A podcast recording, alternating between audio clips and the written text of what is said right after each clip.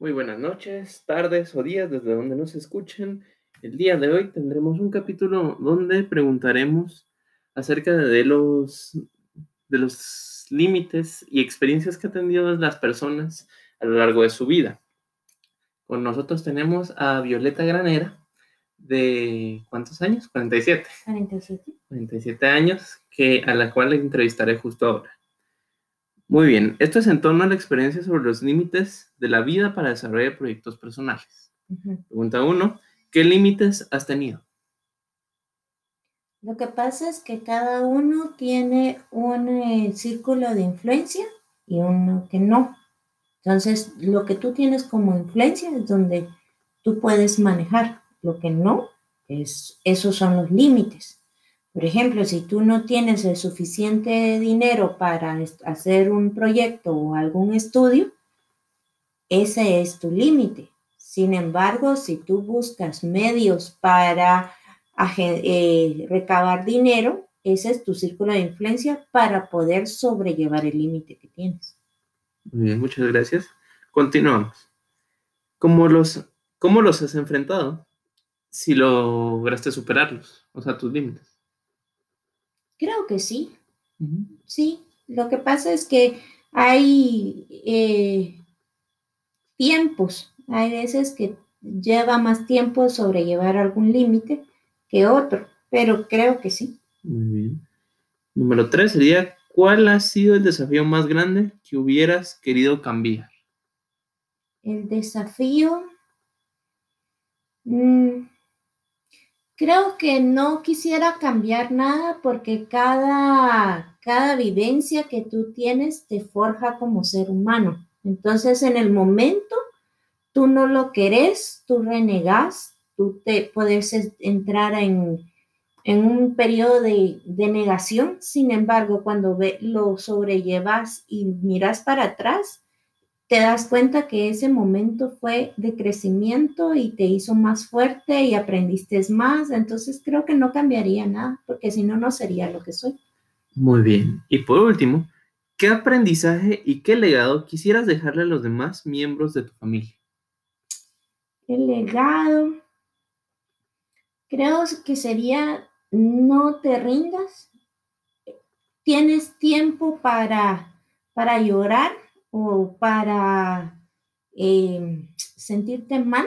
Sin embargo, eso solo lo puedes dejar un momento porque siempre tienes que buscar la forma de levantarte y seguir adelante.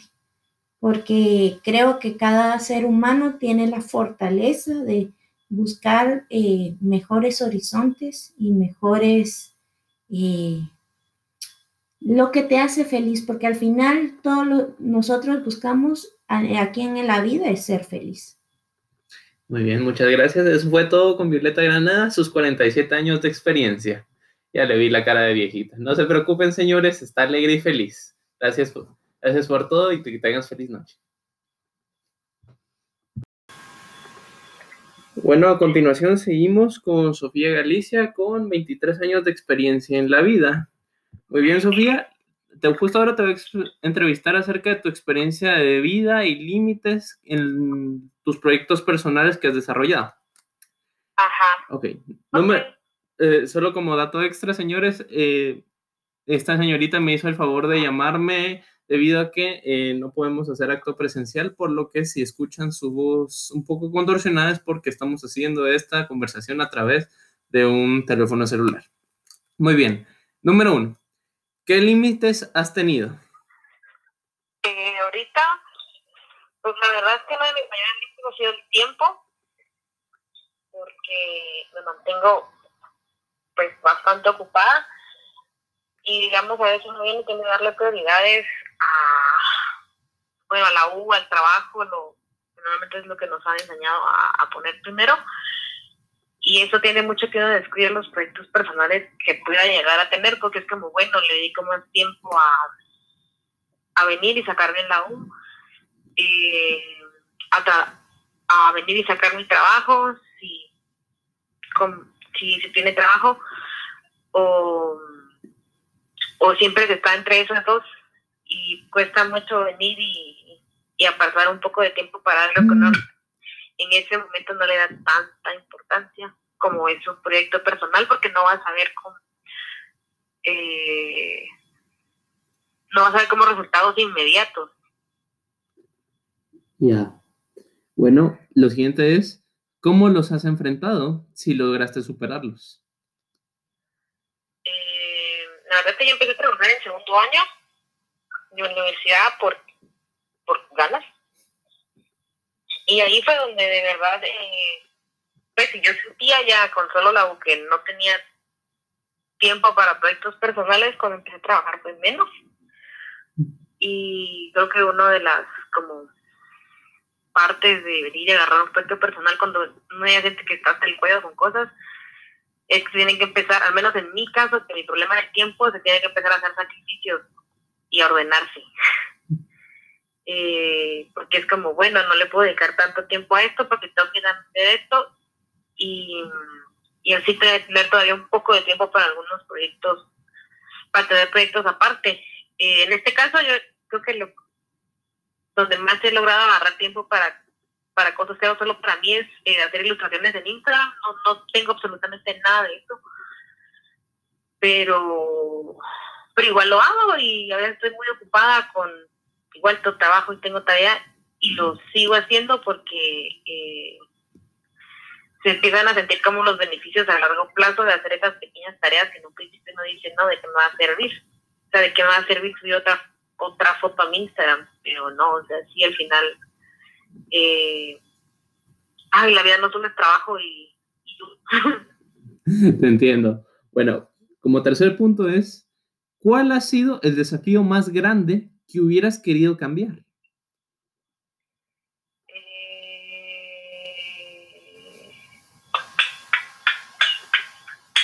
Bueno, hasta ahorita en, en mi experiencia de vida creo que ha sido el venir de querer hacer algo, pero, pero no tener los ánimos para hacerlo. O sea, está como el impulso, pero no está como descargada del todo la batería, no tengo como la suficiente energía para hacerlo y, a veces uno está como en esa espiral de te quiero, pero no puedo y, y, y pues no lo terminas haciendo. Es, es, como...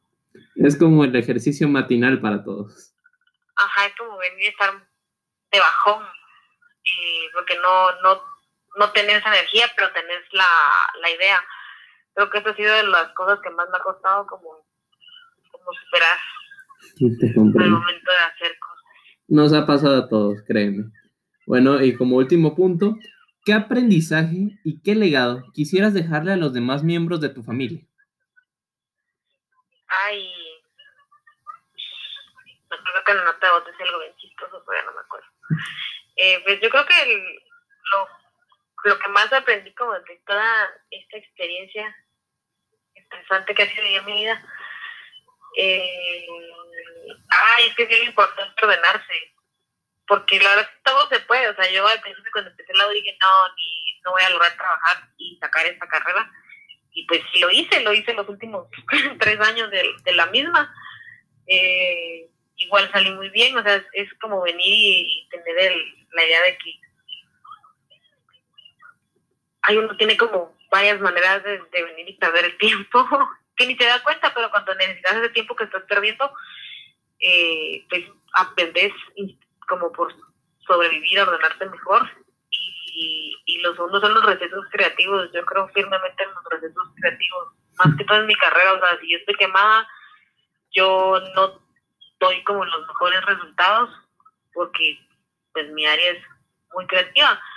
Entonces creo que venir y tomarse un tiempo cronometrado de venir, descansar y, ver Netflix o comer o, ver un video de YouTube, eso es bien importante para ver la cabeza un de no pensar como trabajo, trabajo, trabajo, trabajo, trabajo porque no es bueno quemarse, uno vive en esta cultura de que, ah, la madre súper esfuerzo y, y entre más quemado estés, mejor van a ser los resultados, y pues no, no es así, es bueno descansar y darle un break a la cabeza, y eso pues también se mira en, la salud de tu cabeza y todo. Bueno, muchas gracias Sofía. Solo como dato extra, Violeta Granera justo ahora ha trabajado muchos años de maestra y de coaching eh, de estudiantes. Por otro lado, Sofía aquí ha sido diseñadora gráfica los últimos, ¿qué diría? ¿Cinco años? Tres, sí, o sea, trabajando tres, eh, estudiando cinco. Bueno, experiencia es experiencia. Muchas gracias, Sofía. Esperamos que les haya gustado este podcast. Les deseo feliz noche o día desde donde nos oigan.